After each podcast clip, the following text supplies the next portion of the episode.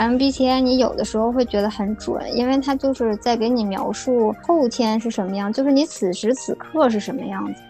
原先你的这颗种是什么样的种子，需要什么样的土壤去生长？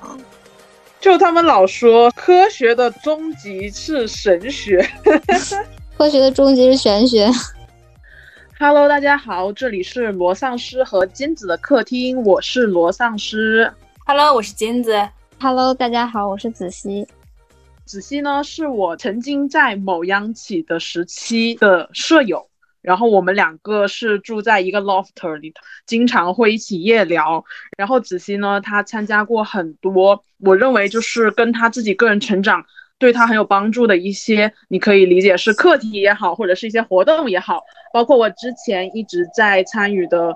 北辰青年，这里没有打广告，就是北辰青年这个活动也是他当初一起带着我参与的。然后我就会觉得他真的是一个对于个人成长还有相关品类的选品特别有独特视角的一个人，所以今天我们想要请他来到我们的客厅，跟大家一起聊一下他自己对于个人成长，还有他所学的这些所谓的课程或者活动也好的一些所思所想。我们欢迎子熙来做一个自我介绍吧。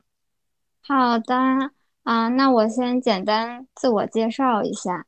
啊，我是疫情那年毕业回国的，然后之前是在伦敦学文化产业管理，回国之后从事的是文旅行业，跟老罗是前司同事，然后我目前还在这家公司。之前因为一直非常喜欢文化类的事情，所以就是在这份工作之前，我也尝试过很多当时比较喜欢的行业。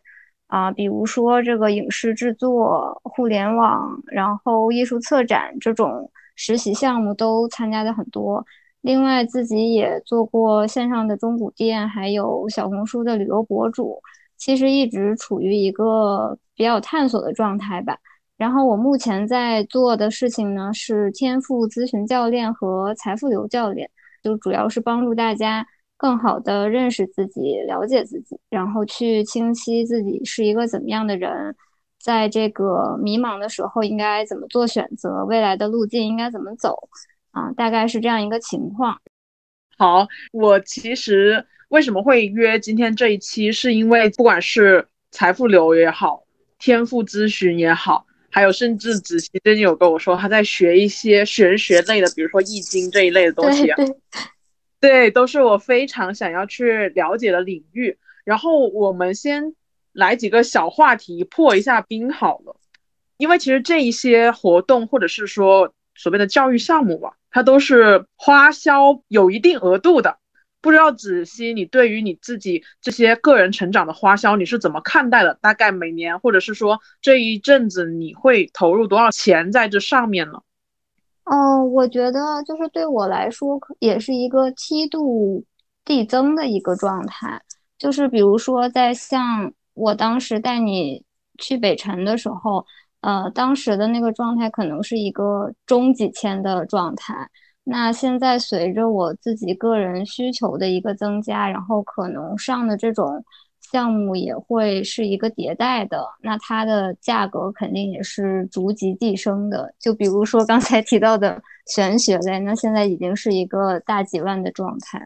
等一会儿，玄学居然要大几万，是那个是真的。好家伙，金子，你你你花多少钱呢？我我学玄学一分钱不花，就是主打一个自学加白嫖。白嫖是怎么回事？就是跟着博主的评论，然后去品的，对，然后去跟他沟通，自学。跟他沟通是就是私信他吗？嗯，有些博主喜欢在评论区跟人互动。哦，明白。就是我我是觉得，就是如果是我选定的事情，还是会去系统性的去学它。所以可能更偏向于去找这种比较是一个周期内的，或者是系统性的这么一个体系里面去学。确实，我在这之前我是完全没有付费的习惯的，包括有时候我会觉得参与一个课程或者是行动，如果他要花我几千块的话，我都要考虑蛮久。我不知道你在这一块你自己觉得怎么样才算是一个有意义的花销呢？或者是你会怎么样去界定这个花销？好或者不好？嗯，我觉得就是我我自己看，其实身边挺多人都在知识付费，或者是说在投资自己，但是就是可能很多人都是去上那种比较技能性的，就比如说什么去上个互联网类的。或者是像之前老罗去上的街舞课啊，或者是兴趣类的那种比较偏技能性的吧。但是我觉得好像吸引我的课都是这种比较软性的，就是偏自我探索类的。比如说就是北辰，就是你可能更有体感的，就是北辰。嗯，就是他可能并不是，并不是说你上了这个课你就。能去获得一个技能，或者是有什么证书，但是它可能就是能解决我想要的更底层的问题，一个偏长期主义的事情。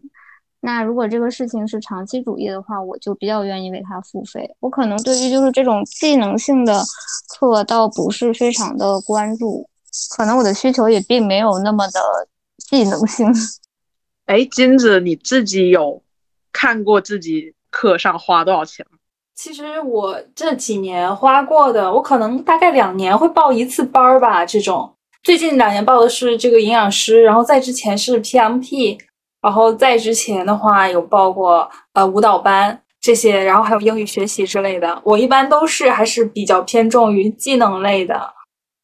一年的话，平均下来也就花个一两千就顶天了，我都会觉得有点肉疼。哎，我其实觉得子熙的上这种课程过程应该是比较享受的，比起之前我我们说那种技能培训的课程，比如说我要去学一个 Python，学怎么使用 Excel，这种过程可能相对枯燥一些。但我觉得你上这些什么易经课啊、个人探索课，本身是不是也是一种享受呢？对，就是我觉得，就是它其实虽然说并不是去教你一个技能，但是它可能。呃，更多的是让你有这么一个方法论，或者是一个嗯认知的新的新的打开方式。所以虽然不是一个技能的输入，但它也是其他方面东西的输入。嗯，就是这个过程。那这个金子刚才说，嗯，是不是快乐的？就是我觉得，如果有的时候上了这个课的某些点。让我更好的认识到了自己，就是这个点是让我觉得很快乐的。嗯，我跟金子之前还一起拼过很多技能课，对对，我都没有坚持上下来。其实我可能上有三分之一就不错了。哎，对，就是我发现不知道为什么，就是这种课我就有时候难以坚持。但是你说像那种街舞课啊，或者是我以前报那个健身卡，就是我们之前在我们楼底下不是有个健身房，对，然后当时所有人都办了一张，但是好像最后我去的次数还是比较多的，其他人基本上就弃疗了。对啊，那会儿你不是天天去游泳吗？对，所以我就发现我好像如果说是报这种课的话，我就会偏运动多一些，我也是后知后觉。然后像那个。自我觉察类的课，我不敢报的原因是我特别害怕是一个骗局，或者是我没有这个 筛选能力。嗯，我不知道你自己是怎么看待的呢？就是毕竟他要花这么几千几万块，你怎么确定这个东西，嗯，是真的能对你有效的？嗯，我先插一句啊，你知道那个健身房现在变成银行了吗？啊，这样，完全没想到这个跨界有点大。哦，你这么一说，我想起来那个健身教练，他的那个头像变成了什么什么顾问理财。我还在想，他底下那个泳池是要放现金了吗？哇，还有这样的转型，震惊到我，都在转行，可能是。那那就回到你刚才那个问题，就是其实我觉得，就是选课这个这个事儿也很玄学。就是因为这种课一般都是体验类的，所以你也很难从别人的评价里面知道这个课是不是适合你的。就它不像不像技能课那么明确，你能你能获得什么东西。所以我觉得这个可能是很难评判的一点。但是就是可能上的课多了，然后踩的雷多了，现在就是比较有这个一眼能看出来。是不是适合自己？是不是自己想要的这个这个课程的结构，或者是老师的风格？嗯，对，因为我自己是很难去识别哪些东西对我有效的，所以我就会觉得，嗯，子熙其实在选品上面会，至少说对我来说啊，帮我避掉了其实蛮多雷的。那所以我们下面就通过一些具体的案例来了解一下子熙的一些视角上，他是怎么去选择这些课，或者是他在这些课里头到底是怎么做自我的探索的。嗯。那首先，我们可以先来聊聊财富流，你觉得呢？啊，我先介绍一下财富流是啥吧，可能好多人不知道。嗯嗯，就是财富流，它其实是一个沙盘游戏，就主要是模拟这个二十到六十岁中间这个比较黄金的人生四十年的一个过程，然后通过这个沙盘推演，可以帮助大家提高。现实生活中的一个决策能力，解释一下，就是说可以通过这个沙盘，然后让大家提前模拟人生，把这个错误留在游戏里面，再把游戏中的经验带回到生活里。然后我其实，在当时刚刚接触到这个沙盘的时候，也是一个嗯小伙伴带我玩的，然后我就觉得在这个几个小时比较集中的推演过程中，可以比较。清晰的看到我自己的一个行为模式和决策模式是什么样的，然后另外呢，也是因为它落脚点在财富上面嘛，所以也能让让让我更清晰这个实现财富自由的重点和几大要素是什么，在生活中就有意识的来发现这几大要素，然后更好的知道怎么去运用它吧。嗯，我觉得其实更多的还是一次认知觉醒。他其实的理念，他想传达的就是让大家都过上富而喜悦的人生。嗯，这个对我比较有启发的一点也是，就是到底怎么去定义这个富有？什么又叫喜悦？就是他把人生分成了四个象限，一个就是呃富而喜悦，一个是富而痛苦，一个是穷而痛苦，还有一个是穷而喜悦。嗯，不知道金子和老罗觉得自己在哪个象限里？我在穷而喜悦。其实你们俩挺挺快乐的。就我我很想要富而喜悦啊，你知道吗？我玩财富流的时候，那个教练就是最后跟我说：“你真的是一个很善良的人，你的会很幸福。”就无形中我觉得他在骂我，你知道吗？你做了啥？他觉得你很善良？就是我在整个游戏里头，我并没有上到那个。就是财富自由的那个对，然后我一直在那种什么逆流逆流啊，就是普通的那个平流啊，就在这里嗯反复的循环。但是别人说呃我想要去建一个项目，或者说我要买股票，我要融资的时候，他们就会第一个先来找我，因为我很乐意去给人家借钱，虽然我生活中并不乐意，嗯，但是反正就是我很乐意去跟人家合作。但是我当时在二一年吧。我一点一点一点一点财商的概念都没有，所以就最后那个财富流的教练就跟我说，他觉得我很善良，但是好像挣不到大钱，就有点安慰了我一下。然后别人他都会说啊，你这个投资的准则好像哪里哪里有问题，只有我他就说你真的是个很善良的人。然后我就觉得我就没敢再玩过。然后最近其实那个我跟金子就老想组一个财富流局，嗯，但是我又觉得。是不是玩的人很重要？因为如果说像我这样的菜鸡，就二一年时候的那样的我，那可能就是大家玩的都不怎么开心。就是其实他并没有说什么，呃，这个玩家好不好，他就是可能气场合不合。因为如果你跟跟你一样的人玩的话，你们大多数情况下的选择都是雷同的，那其实对你也没有什么太大的启发。你可能需要就是和呃跟你相似，但是比你高一层或低一层的人组合在一起，你才能看到过去的自己和未来的自己可能会是什么样子。这样组起来可能是更有启发的一个场，就是需要跟不一样的人玩，去做对比和分析才有意义。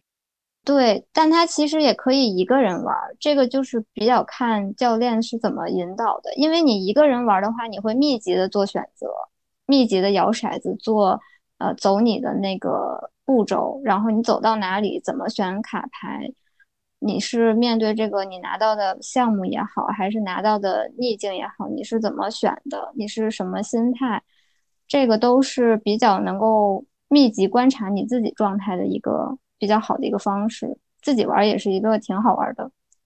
嗯，哎，我想问问子熙，你从一个财富流的玩家变成一个财富流的教练，这个契机是什么呢？你为什么就是你受到他的启发之后，觉得学习他之后，你对财富流的呃认知跟你作为一个玩家有什么不同呢？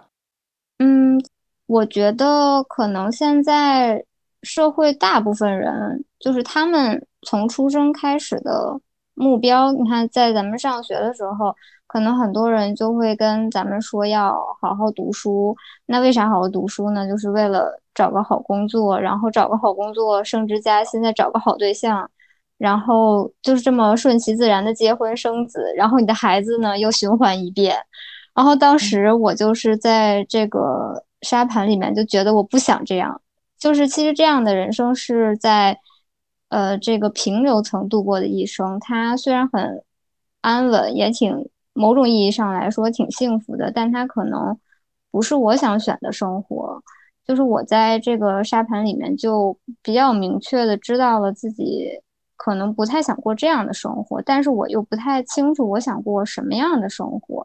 然后我就觉得这个沙盘和不同的人玩，在不同的心境下也是能够觉察到自己不同状态的。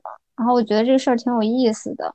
另外，我就想说，我自己既然有比较深刻的这个感受和嗯体验吧，然后我就想把它也带给别人，就是我也想去做这么一个传道的事情。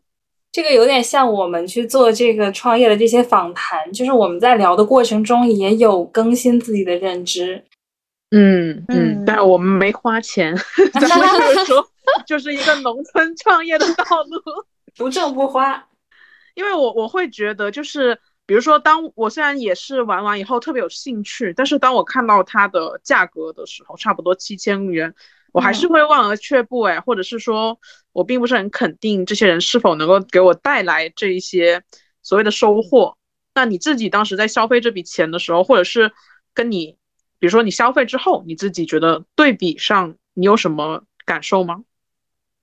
嗯，我觉得就是对我来说，自我探索类的消费，我对于他们的宽容度还是很高的，就是可能没有那么多在钱上面的卡点，说我我我会因为这笔钱而不去做这个事儿。就是如果我觉得这个事情是对我有帮助的，那我也很有信心，在我学了之后，我的收获能够大于我花的这个钱。就是因为钱只是一个交换交换用的工具嘛，如果你能用它来换你自己更高层、更迭代的一个你自己，或者是获得了一种，比如说我成为了这个教练，我可以去带盘，可以去链接更多的人，那我也是获得了另外一种链接人脉的一个工具。那我觉得它的价值其实不仅仅是用这个这个七千块钱来衡量的。嗯，你看到的是背后的价值，而不是说你要让它嗯多久快速回本。对，就是还是回到刚就是最初时候提的吧，就是我觉得如果这个事儿是长期主义的，那我就会当前的这个价格就会放在比较靠后的考虑因素。哎，那我觉得你的消费方式其实跟我自己所见的很多人还是挺不一样，因为。我自己在做咨询，就是就业转行咨询的过程中，就是经常那个人他说，我到底从能从你这得到什么？我说你可能会得到一些信息和你做决策的方式，然后这时候他就会说，嗯，那你不教我怎么样能够转行到某某行业吗？我说这个东西我确实没法教你，然后他就会觉得你这个课是在割韭菜，就是 很多人就会反而是 上一个快题班。嗯，他知道景观或者建筑已经没落了，知道地产已经不行的情况下，他宁愿花大几千去上一个教他怎么样画图的快题班，他也不愿意去可能花几十几百块钱去问一下别人，我到底应该怎么样去选择我的方向。就对于那种实体的技能，他们会更喜欢去花钱，而且也更愿意去花更多的钱。但是对于一些更虚的、更宽泛的关于你精神层面追求什么的这些探讨，他们就觉得，呃，不要去做这种事情，就感觉自己会会被割韭菜。嗯，我觉得可能两点原因吧，一个可能是就跟那个马斯洛需求层次一样，他可能目前的需求就是停留在说他更想要一个技能的获得，能够让他更安心，或者是说对他目前来说更刚需的一个状态，那他可能会更偏向于去选择这种方式。那对我来说，可能尤其是可能我一直以来的。专业背景也不是非常强，这个技能属性的，所以我并没有在这个方面去精益求精吧。对，然后其实我并没有所谓的一技之长，嗯，并没有这种强技能，所以我对这方面可能没有那么强的需求，就不是一个刚需的事情。然后另外一方面，我觉得就是你说你的这个咨询客户。啊，他对你提出这样的问题，我觉得这个对于咱们从咨询师的角度来说，他可能跟用户的客单价很有关系。就是你说的这种情况，我理解大概应该是一个比较平价的客单价的客用户会问出来的问题，因为他们会更想要得到确定的答案，他们就想知道他们花了这个钱能够买到什么确定性的东西。但是对于高客单价的用户来说，他们注重的并不是，呃，你给他们承诺的，比如说我花这个几千块钱，我能买到什么什么东西。他们可能更看重的是，这个老师背后的资源和这个整个课带给他的认知的价值。妈呀，金子，我这时候第一个感触就是我们要提高我们的客单价。就是我觉得。你要去筛选你的客户，就是不能什么什么客户都接。如果你想做的是，啊，你去给予他价值，并不是告诉他你花了这个钱你就能得到什么这种，嗯，买一说一的这种这种方式，你就要去筛选客户，而不是让客户追着问你。嗯，很有道理。我觉得我突然就是有被开窍到。咱们就是说，今天又被开窍了吗？不，就我们自己的定价体系，之所以筛不到可能我们认为比较理想的客户的时候，有可能是我们自己出了问题。我觉得这个还挺挺启发到我的。对，就是我前两天还看到了一个，就是因为最近也在也在学这个天赋的事情嘛，然后。啊，我觉得那个老师最厉害的一点就是他的商业思维非常强，就是他就跟我们讲说，你能赚到的钱是你想赚的钱，就是你能赚到钱的天花板就是你想赚的钱。就比如说你给你的产品定价是一百九十九块钱，那你就想赚这一百九十九块钱，你是不可能赚到一万九的。但如果你给你的产品定价是一万九的话，那效果是不一样的。还挺抽象的，但我觉得你这老师说的很有道理。所以，是这样吗？是的，对，是的，对啊。但是如果你上的是一个一万九的课，那么这个就是一个双向滋养的事情，因为这个客户是你筛选出来的，并不是你大海捞针出来的。嗯嗯嗯，有点理解到了，就是。有时候我们可能看标价的时候，会只看标价的本身，但是这个标价其实是在选一个人，有点像在选合作方的感觉，它是有一个门槛的，就是当愿意付这个费用的人，他带着的目的或者是他能带来的资源，肯定是跟这个价位是相匹配的。就是我我那个老师之前就讲了一个例子，是说。嗯，他之前就是发了一个课程，就是大概是一个一个月的课程，然后标价是三千块钱，但这个课并没有大纲，他只是跟你说这个这一个月，然后我会把我上的课的这个感受都会教出来，然后在并没有大纲的情况下，有十几个人直接给他转账付费了。那你觉得这些人的气动机是什么呢？这些人的动机。大部分都是冲着这个老师本身去的，还有他以往的这个经验和他自己本身所在的人脉资源去的。他并不是为了这个课，而是为了这个老师的脑袋，为了这个老师的思想。那我可不可以理解，其实像这样的人，他成长起来是优先在做个人 IP，是这个意思吗？对，所以为啥一直说个人 IP 要做高客单价，这样才能找到你自己的那一千个铁杆粉丝？就其实并不是一个大范围去获取流量的事情。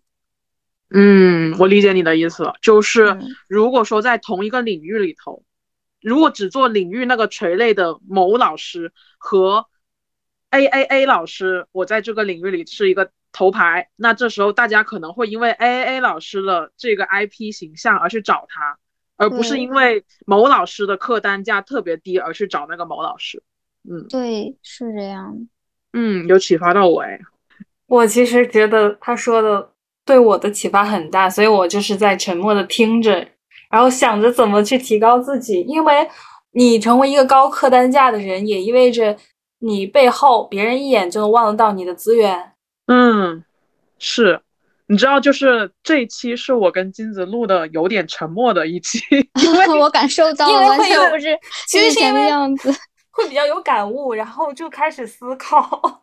对，就是之前我们就是很活跃、很跳脱，然后什么东西都在接梗，然后今天就是觉得好像，哎呀，就是一下子觉得好像，嗯。不知道怎么接了，但是 我们本来抱着我们本来抱着说听听你上课的想法，没想到被你上了课，所以那那那也算是我最近又成长了嘛？是的，因为之前跟老罗聊天，我们俩就一直在那叭叭叭叭叭，然后我觉得他今天很沉默。对，因为就是我自己会觉得，哎，这个东西很有道理，平常也会想得到，但是就是。突然再有一个人跟我去说这件事情，或者是强化他的时候，我就会觉得哦，确实他很重要，尤其是可能这个人验证过这个时间。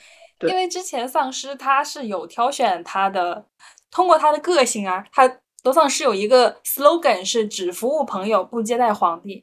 嗯，是的，对他去给人做服务的时候，他其实也是，嗯，怎么说，很有自己的态度的。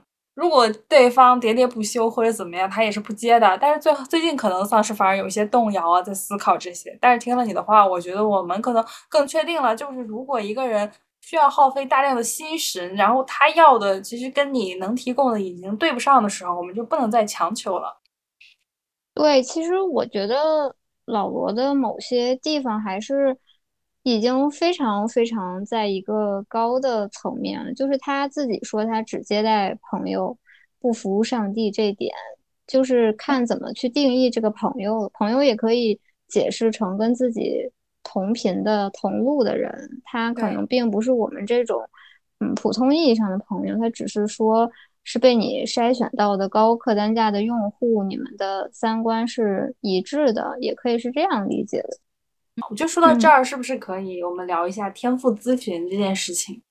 嗯，因为我们最初接触的这个天赋咨询，我接触它是在高考结束去选专业的时候，那时候有做一些测评，然后后面又接触一些像入职测评啊、什么 MBTI 测评这些。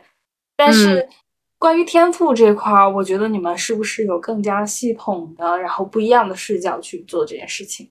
嗯，对。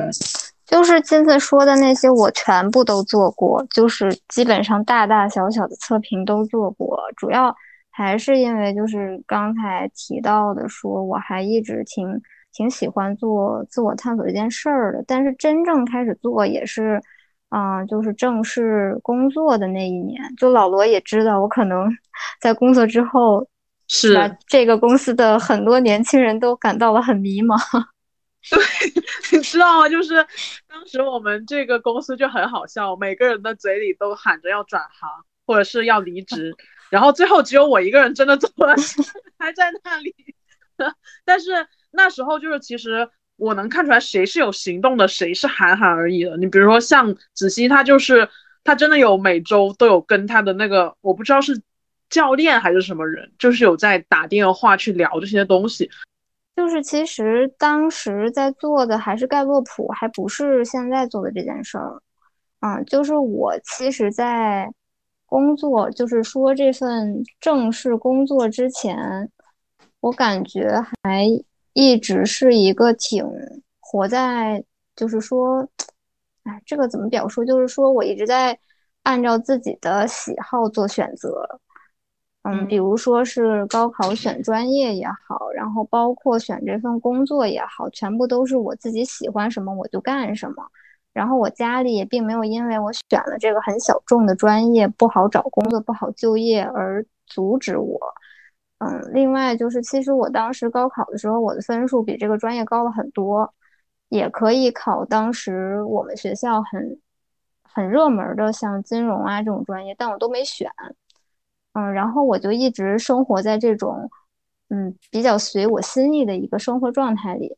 嗯，并且呢，当时的反馈也都是不错的，就是不管是我的，嗯，学校里面的学习成绩也好，然后包括我的课外活动也好，我做了很多乱七八糟的项目也好，就是，啊，这种官方的、非官方的事情的反馈都很不错。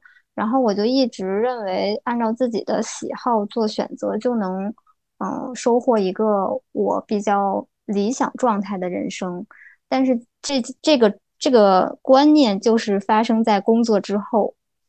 啊，我其我在那个入职之前是学文化产业管理专业的，就是一个比较呃泛文化类，然后又有一些管理学和商科的一个专业，嗯，所以我从小都还对这种文化类的事情很感兴趣，嗯，当时疫情嘛，然后疫情的时候。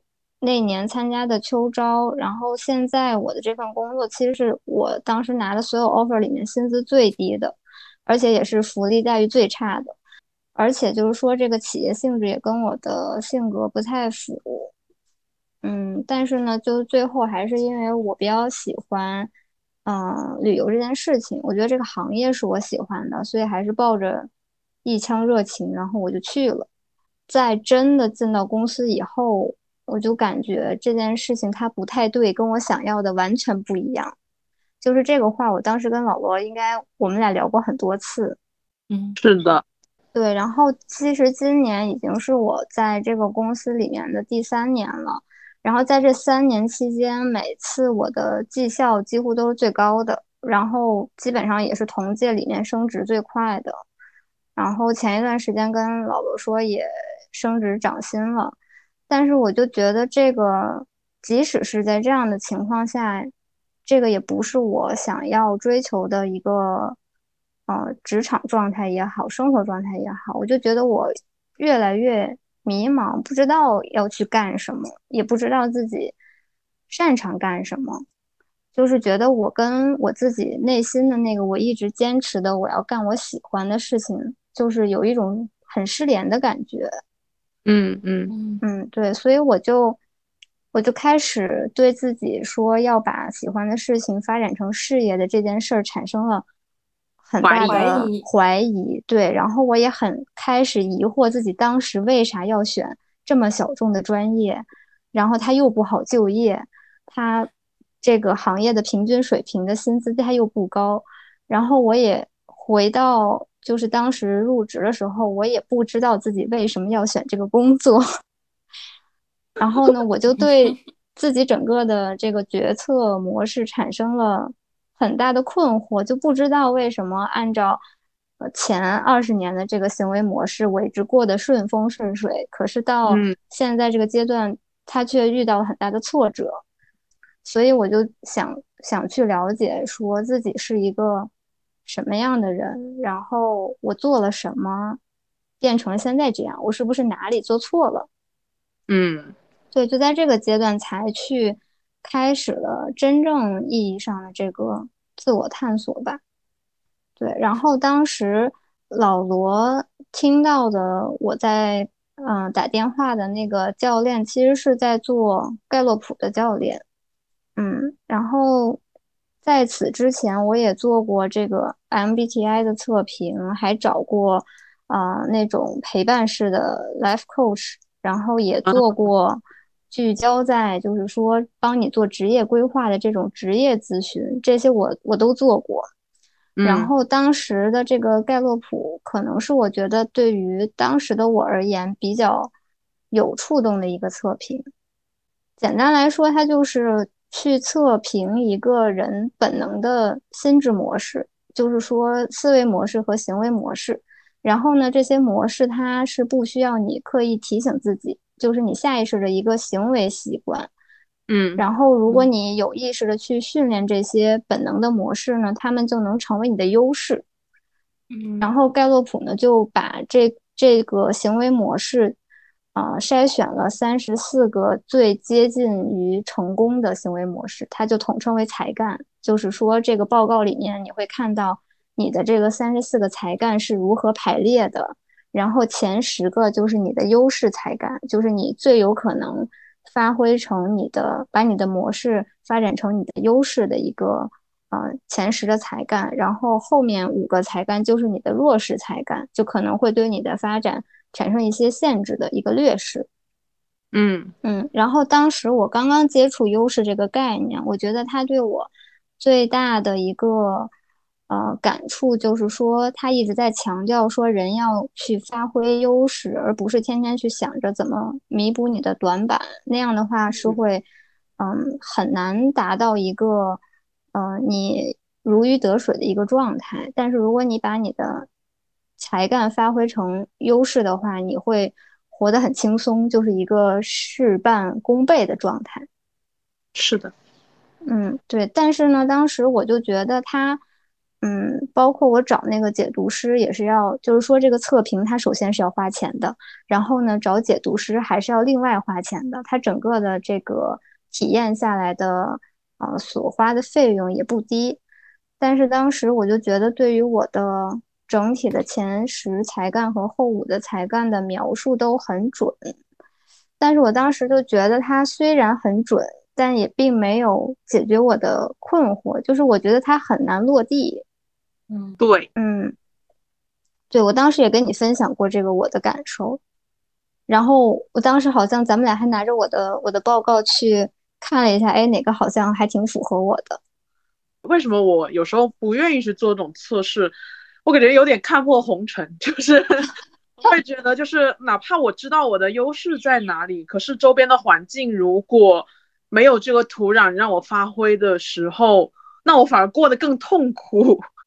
嗯，对。然后我觉得另外有一点就是说，盖洛普的这个这个报告呢，它的才干顺序是有可能发生改变的。它并不是说你测完一次它就是定下来的。嗯，就是它的官方解释是说，因为你在这个社会环境里面生活，你遇到的事情，你所处的工作环境、生活环境也都在变，那你的才干发生变化也比较正常。但是我就觉得。它如果是一个比较底层的东西的话，它不应该是变的。嗯，然后我就觉得它是一个有点像我在盲人摸象，在找自己的过程中，我捡到的一个很清晰的碎片，但它并不是一个全部的画像。嗯，所以你就选择了现在的这种天赋更精准的嘛？对，对，就是。接触到盖洛普之后呢，其实我又就是因为觉得它并不落地嘛，然后我就开始啊，又又又开始寻找，我就感觉我一直在寻找。嗯嗯，现在接触到的这个天赋咨询，它比较科学的一点，我觉得是它把人的内在和外在分得比较清楚，它会在结果里面告诉你你的内在是一个什么样的，然后你的外在。是什么样的？嗯，因为盖洛普它本质上其实还是一个外在模式的表现。那你如果不知道你的内核是什么样的，你只知道你在这个社会环境里面被影响成什么样的话，你还是很难有一个稳定的内核的。哎，这个说法其实还蛮抽象的。就你自己觉得，你有哪些例子可以印证这个天赋咨询的事情是真的有用？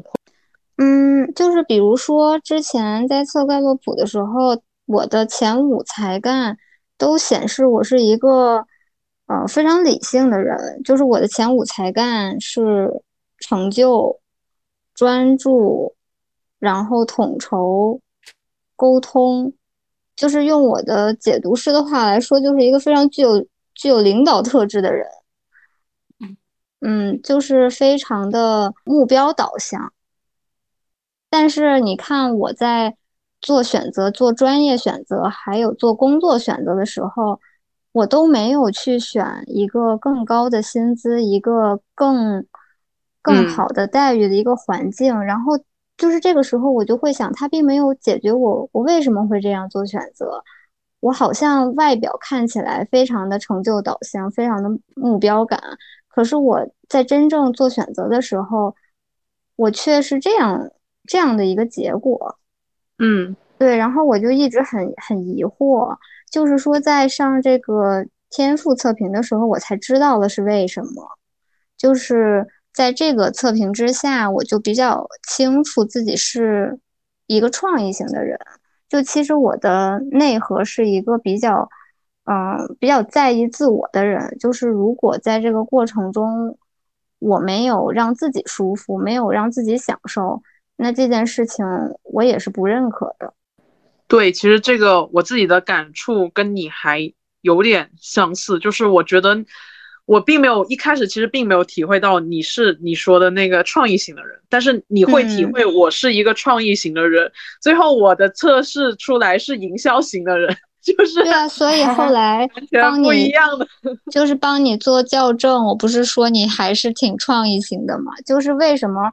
这个结果会显示你是一个营销型的人，包括你在给我做这个卡牌选择的时候，我一直在问，在让你下意识的做选择，但是你上来就跟我说啊，我画绿圈的是我喜欢的，我打勾的是我现在正在做的事情，就是你已经下意识的在用你的理性脑在思考了，但是你却不自知。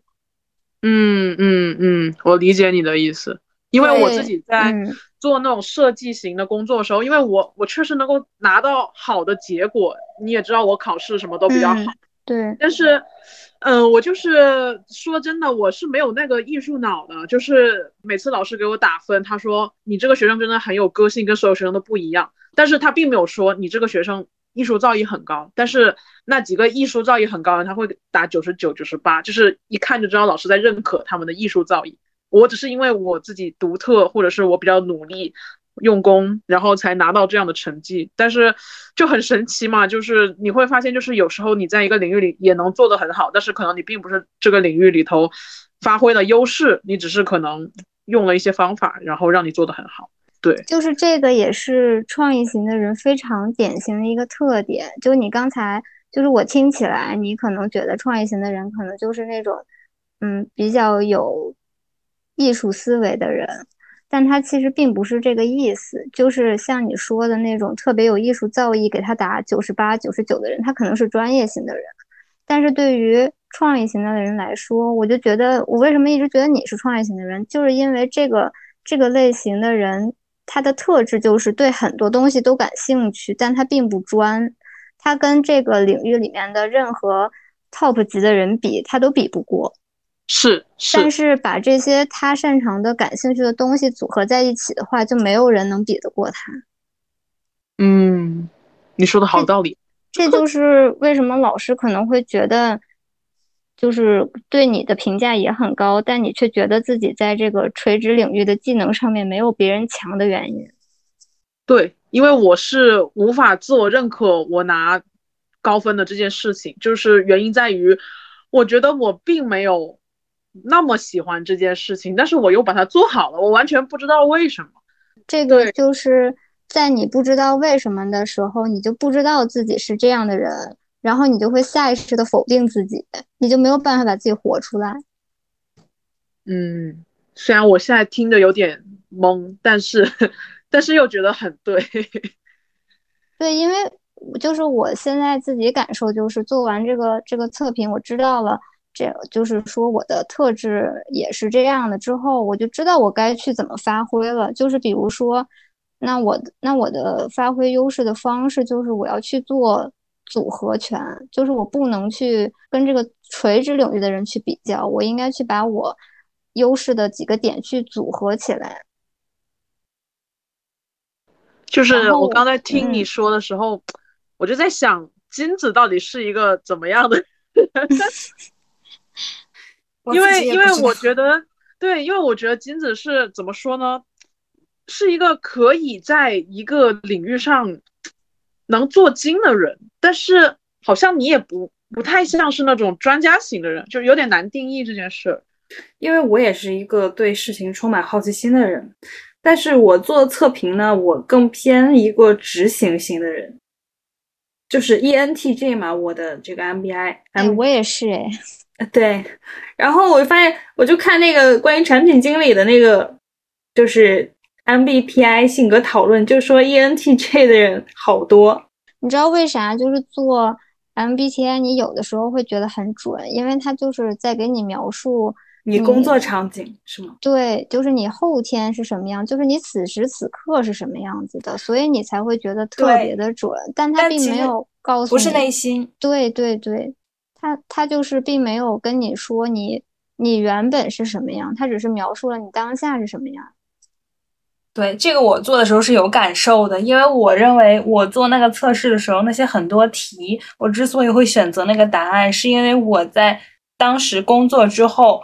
把我逼成了那样的一个状态，嗯，所以我觉得现在我在做的这件事情，它比较好的一点就是，它能让你知道你后天你此时此刻是什么样，你是怎么被影响成这个样的。但是你就是原先你的这颗种子是一个什么样的种子，然后你需要什么样的土壤去生长，最后你。你这颗种子应该怎么样去长成这棵树？但是呢，现在很多的测评，就是盖洛普也好，MBTI 也好，它只是描述了你现在这棵树是啥样子。这是否说明，嗯，我们其实是有一个影子和一个真我存在的？那我们想要去做出更舒适的就是幸福的选择，还是要去遵守自己最初的那个样子呢？嗯，我觉得是这样的，就是你首先要知道那个真真我是什么样的，然后在此基础之上，你再去做什么跟，比如说是跟你的真我一致的动作，或者是跟你的真我不一致的动作的时候，你就会能分辨出来哪些是我在活出自我，哪些是因我因为环境而不得不改变成为这样，就是你能够获得。一个内心的稳定，而并不是说现在，我觉得现在很多人迷茫，都是因为他们不知道自己在哪儿，嗯，不知道自己目前的状态是一个如何评判的状态，一个失联的状态。那这里我就嗯有一个问题，就是当你知道了你自己的形态以后，但是你发现社会现状依旧如此。你觉得那怎么样去调整呢？或者是说怎么样去真正的落地呢？嗯，这个其实就是为什么要去找到那个真的、真正的你自己，就是在了解什么才是真正的你自己的情况之下，你才能够做出就像田忌赛马一样的决策。你要你要先知道你这匹马好不好，然后。别人的马其实就相当于这个社会环境嘛，你要知道这个社会环境好不好，然后你就见招拆招呗，就是这个意思。而且就是说，知道了这个真的你自己是什么样，它也需要建立在专业能力的基础上，它才能落地生根，它并不是一个飘着的状态。我想问一下，你刚刚也说到送审这种，像天像财富流啊、天赋教练这些，他们都是一些国际认证的这个教练资格证书吗？还是说地方上的或者机构的？天赋咨询和我我现在还在上生涯咨询，就他们是连在一起的。就是第一部分是啊，教大家就是通过这个测评如何找到自己，知道自己是一个什么样的人嘛。然后第二阶段就是聚焦在这个职业的这个层面，然后如何去做一个生涯的规划。然后我们现在是处于这个阶段。然后这两个这两个证书是国家发的，全国可查的那种，是持证上岗的一个理念。然后这个财富流教练它是一个版权，然后也是说只能通过这个机构去上教练课，然后拿到你的证书，但它并不是一个国家统一的，只是说它有这个沙盘的版权。也就是说，其实生涯教练这个事情，它就像心理咨询师啊、呃营养师这些是类似的。但我觉得可能对于大多数人的认知来说，会觉得这好像是一个野路子，就听起来不像是，对，就像是招摇，有点像招摇撞骗那种。对，就不理解为什么可以到这个溢价这种感觉。所以说，就是筛选客户的重要性啊，你就省去了很多前期跟他啊解释这些，因为。就是说，这些人过来问你这是什么东西，然后为什么要花这个钱？如果他是这个出发点的话，他对于说在自我探索这件事情上的花费，啊，包括他想付出的精力，可能跟你需要的并不一致。那那这件事情就会变成一个很消耗你的事儿。但是如果是筛选到了跟你。比较一致的客户，然后他现在又非常的有需求，你帮他解决了这个事儿，他很有收获，那你也很有很有成就感，这其实也是一个双向的事情。我可能更偏向于重交付，并不是重营销。哎，那你说像报了你们这些教练课的人，他们都是一群什么样的人啊？比如说他们有什么画像？对他们是什么职业的？然后男生多还是女生多？然后抱着什么目的过来的？嗯，我觉得，嗯，就是大部分人还都是自己有困惑，然后呃，要么是自己有困惑，要么就是想从根儿上了解自己，就是这两种情况更居多一点儿。然后后者可能更偏向于他。并不满足于一两次的咨询也好，或者一两次的玩盘也好，他就能够解决他所有的问题。他可能更想通过进入到这个，比如说，其实做教练这个事儿，就是说进入了这个行业圈子。就是这个也是我自己最近有体会的一点，就是当我作为一个来访者去做咨询的心态和我真的开始学这件事，进入这个圈子的视角是完全不一样的。然后这其中的这个群体呢，还有另外一种，它就是自由职业的群体。然后这个群体可能一般就是要选那些比较有呃市场需求又能够快速变现的一些项目来学，然后也是能够在帮助别人的情况下，也想要获得一些自己的滋养，所以他就选了这种教练型的项目，可能也是一个双赢的事情。你觉得他们那些人职业偏向上什么职业的人会去学这个东西？我现在上的这个呃天赋咨询的这个课，互联网的人会比较多。然后像财富流的话，它其实非常杂，因为财富流更更灵活一些，它的接触面更广一些，也有很多就是企业家。嗯，自己创业的人都在都在顺便做这件事情，因为就是财富流这个事儿是一个很好的能跟人打开话题，然后把这些人聚在一起的一个工具。那这时候又有第二个问题了，就是大家都有证的情况下，我们作为一个外行，我们怎么判定这个教练？这个财富流教练或者人生教练，他就是个好教练他需要具备什么样的特质？你觉得？嗯，我觉得首先也是这个好不好，也是要基于你自身的需求来讲的。比如说你现在就是就是需要一个给我一个非常落地的建议，给我一些市场上的硬信息的一一一些人，嗯，这种需求和我想要。提升我的认知的这种需求是不一样的，就是这个评判首先要基于你自己，然后其次就是说，你去找的这个教练，他如果是一个成长型人的话，那他大概率是没有什么太大问题的。那你怎么判断他是一个成长型的人？就是你去跟他，比如说你链接上的这个教练，他肯定会有一些朋友圈呀，或者你可以跟他约啊一个呃提前的一个一对一的。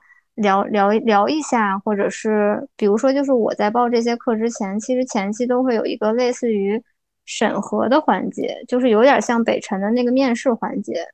那在这个环节中，你就可以通过跟他这种面对面的沟通，你就能够感受到他是不是一个成长型的人，还是一个只是想快速变现的、比较急迫、比较目标导向的一个人。嗯，然后这个怎么判断呢？嗯，这个我觉得可能就是我在聊了很多课的这个讲师或者是助教也好，我现在就是比较有体感。就一个是他如果是一个成长型的人的话，他一定是注重学员的落地性的，他不会跟你讲一些很虚的东西。就比如说我现在上的这个课的老师，我在。嗯，就是跟他沟通之后，因为并没有很很及时的付款，然后他就把定金直接退给了我。就是他就说他啊，只是想收跟他同频的目标一致的学员，那没有在这个时间内付款的话，他就觉得我们的执行力并不够，他就把钱退退还给了我。哇，他还挺有个性的。对，就是一个非常重执行的人。如果他如果你没有产出结果的话，那对他来说也没有什么成就感和意义。那这一点其实你也能看出来，这个这个人的风格是怎么样的。另外就是你跟他沟通的时候，如果他一直呃在讲，就是说你可以获得什么，就是比较有利他心理的一个人，那。这种风格的讲师大概率也不会是一个很大的坑。嗯，你学易经的时候又是 怎么去？我也我也是想问这个问题来着。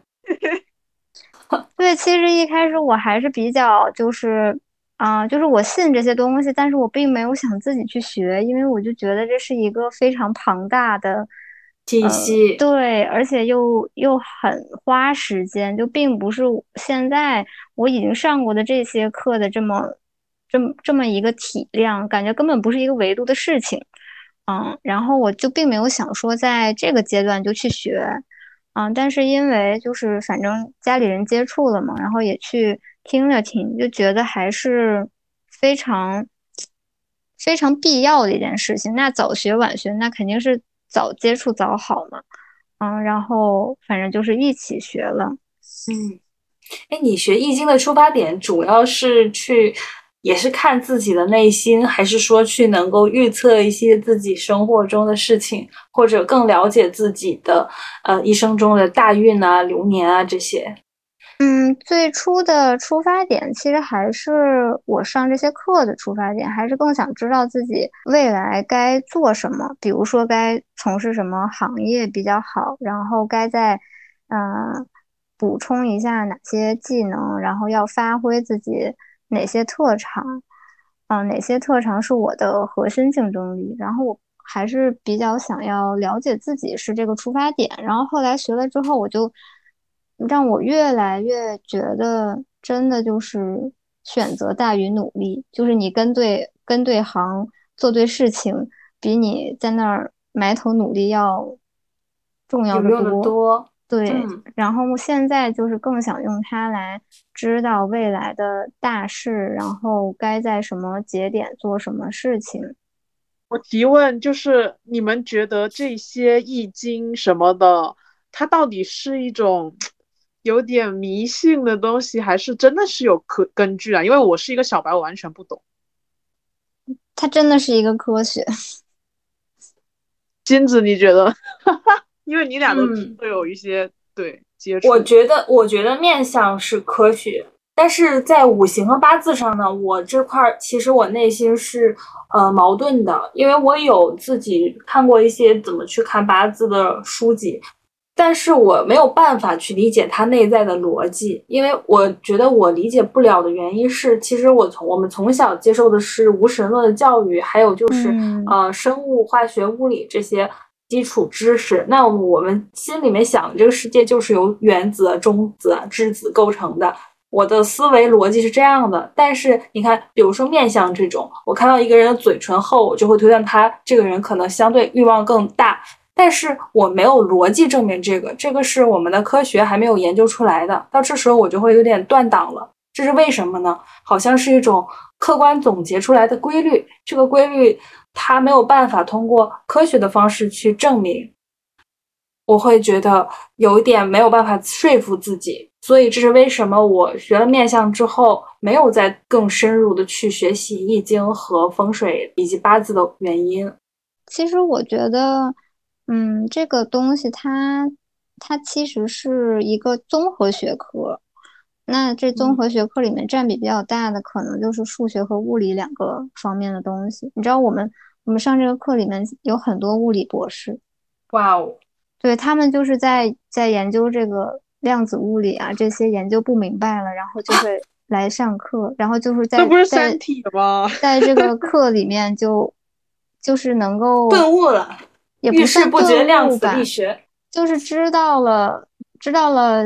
结果，但是他们并没有了解原因和过程。就他们老说什么科学的终极是神学，科学的终极是玄学。就我觉得，就是因为我我会比较困惑，就是你说这一些东西，因为之前我有听啊，就是富人富人们最近都在做什么，就是他们就开始进行什么禅修啊，或者是。就有一点玄学的感觉吧，我然后他们很多人就会说啊，这到底是一种割韭菜行为，还是说真的有效？我不知道你们怎么看待这件事情啊？嗯，就是你知道为啥就是现在这么多做禅修的、做心理咨询的，包括现在做这个做教练这件事情，它它其实也是大事，它就是从明年开始就是九运的时代，九运就 是。就是像这种文化类的、泛文化类啊，然后心理类、个人成长类的这个时代就来了，所以现在越来越多的人在做这些方面的事情。你知道吗？你刚说这个时候，我的鸡皮疙瘩都起来了。怎么说？怎么说？快来跟我点播点播我。因为，嗯，我了解，不光是一个人是有大运的，一个国家也是有大运的。对。是好像好像说是咱们国家要进入下一个大运的，是不是？嗯，是的。所以现在都很在推这个传统文化的事情。就虽然不让你说什么八字啊、易经啊，但是可以讲国学。其实都是在发扬这件事情。哇，虽然就是咱们就是说，我现在是个小白，真的不懂。但是如果真的有的话，那是不是其实往这边靠一靠，就是？有点像是沾一沾热门赛道的样子。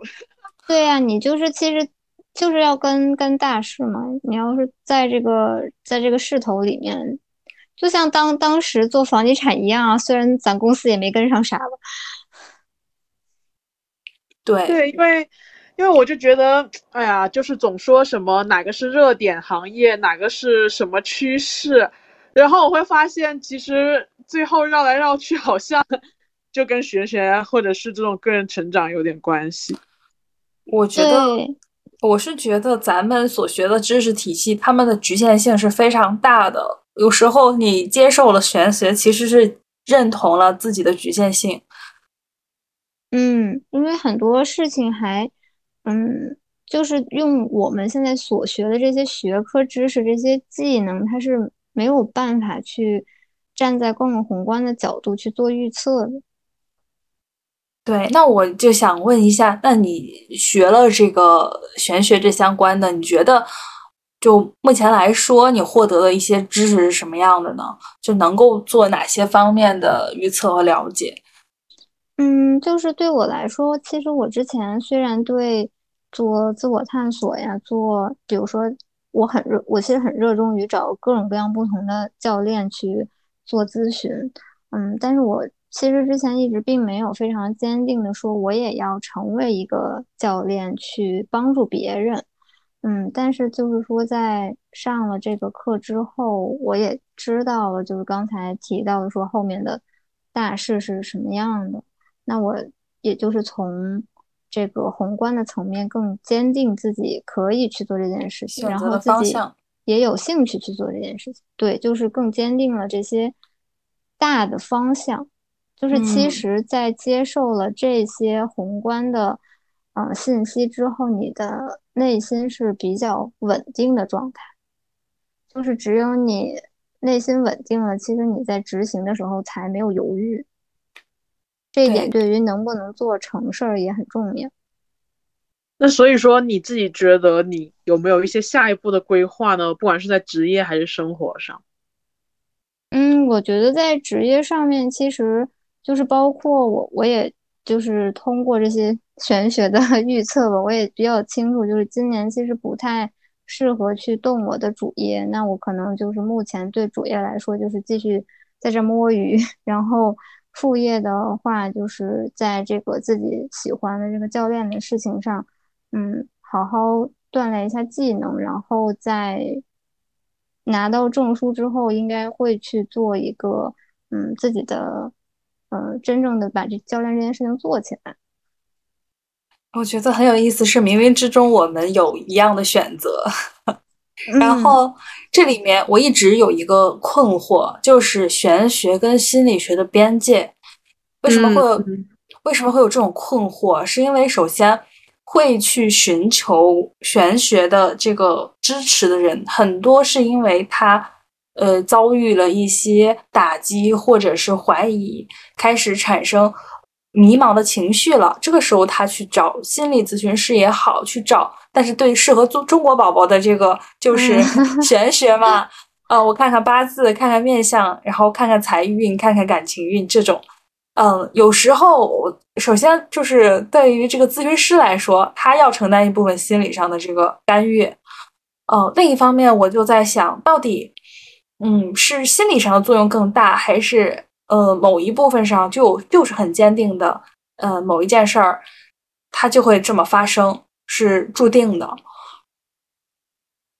嗯，我觉得他们的边界比较模糊的地方，可能在于他们解决的都是，首先肯定是心理上面的问题，就是因为你心理上产生了困惑，你的行为才会出现。对对对。所以就是他们从根儿上来说，解决的都是心理问题，那只是说使用的工具可能不一样。比如说心理心理学，它可能会从呃心理咨询呀，或者是更更临床的一些手段来干预你的呃这个目前的状态，然后从而影响你的行为。但是从嗯这个玄学的层面来说，因为它本身是一个知识体系嘛。它等于是在给你讲课，那你会从这个知识里面获得一些，嗯，比较宏观的，或者是说比较落地的输入。它并不是一个外一个外人，比如说一个心理咨询师去干预你的状态，而是你自己接受了这些知识，你自身发生的一些变化。那这种时候，就像他们说“天机不可泄露”，如果我。通过这个啊，我通过这个预测，我告诉你，你下一步这样做是更好的。那这个会有一些影响吗？对于自身来讲，嗯，就是其实我觉得是两回事儿。就是你去你去学了这个东西，你只是呃学了知识嘛。那你怎么用知识，就像你怎么答卷子是一样的。那所谓的天机不可泄露，可能是你去嗯。找找找所谓的大师去给你算一算某件事情或者怎么样，它可能是两个维度的事情。我觉得我听完这些话，有一点感触，就是如果说我们把所有东西都去魅的话，其实算命跟心理学本质上都是一个 学科，只是有的在大学课本里头，有的没有在。之前不是就说。算命是更适合中国宝宝的心理学吗？天呐，因为之前那个姑娘给我，她就说她她会看星盘，然后给我测了一下，然后也说了一下，就说还有有一些还挺对头的。但是因为我是一个特别理工思维，因为本来是理科生嘛，所以我就老觉得这些东西是不是就是半信半疑嘛。但是啊，就是现在我有点懵了，有点迷茫了。对，嗯，我觉得这件事儿其实也也可以理解啊，因为他星盘也好，还是看八字也好，它其实其实就是都是拿你的这个出生日期来算嘛。那简单来说，从理科的角度来说，就是你出生时候的磁场，对，真的有是吗？它只是你看不见的力量。妈呀，就是现在就是有一种我在被洗脑，可是我不知道在被拿什么东西洗的感觉。呃，我看到有好多玄学的相关的播客都还挺火的，我自己也有听。我等会儿就要去听一点。嗯，我听得津津有味儿。是，就是我会觉得就是有一点冲击到我，就是因为我觉得已经在我自己曾经不相信的地方在开始跳舞。你们俩，就是其实有，我觉得有一句话说的还挺对的，就是看不见的磁场，看得见的效果。嗯，就是你看不见它，但是。它影响着你，已经有了一些效果。是的，嗯，保罗已经沉默了，就是一下子不知道应该往哪接，因为一下子打懵了。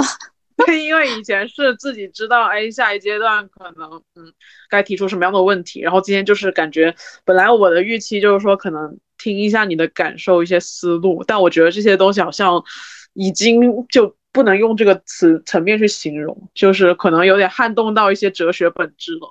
对，嗯，就就这一期，其实我会觉得，就是说，如果说就是呃留，就是当做一个消遣去听的话，可能会觉得有点沉重，挺空的啊，或者是说很虚。但是如果你真的在听，或者是往里深深想了，你又会觉得我我一下子不知道从哪想起好。我我现在是这个感觉，对，嗯，是不是有点累啊？对，脑子烧掉。那那你要回归一下，就是接地气的东西吗？比如说，向大家 推广一下你自己。嗯，天赋咨询，我觉得还是一个非常好的工具。然后就是，如果觉得现在比较迷茫和焦虑，不知道天赋在哪，也不知道核心竞争力是什么，嗯。就是想要进一步认识自己的话，还是比较适合来做这个咨询的。另外，可能就是现在很多人大厂毕业嘛，然后想要做职业转型，也不知道转到哪里，那可能也比较适合这类人来啊做一下这个咨询。嗯，如果你的社群里面有人需要的话，也可以。哎，我想到一个小彩蛋，等会儿可以给金子测一下，然后我已经测过，然后我们可以放到一起对比一下，然后子熙可以大概讲一讲，然后之后这些小彩蛋我们可以放到评论区或者是放到社群里头，就把我们自己的感受也跟大家分享一下，可能这样子的话会更加具象的让大家去选择自己是否要做这样的一个天赋的训练。嗯嗯，我觉得你你那个。就是老罗的那个测评还挺经典的，就是你，你现在测出来你是个营销型的人，就是其实你现在被后天的影响还，嗯，比较显著，但是他现在又是一个你比较自自洽的状态。嗯，这个我们可以到时候私下聊一聊，然后我跟金子把我们。在这个天赋测评里头的图可以贴到我们的 show notes 里头，或者是或者是到时候我们分享一些我们自己做完以后的感触，或者是子熙给我们讲解完的一些感受，我觉得可以给大家，就是以这样的方式去去传递一下。嗯嗯，可以。嗯，哈哈，那那我们今天要不就先聊到这里。嗯。行呀，已经迫不及待去测评了。对，今天我们一点就是没有总结，因为其实前面其实我自己觉得已经容量挺大了。我们现在就做些可以落地的事情好了。对，嗯，是再再聊就不知道聊哪去了。真的，好的好的，那我们今天就到这里，我们跟大家说拜拜，拜拜，大家再见。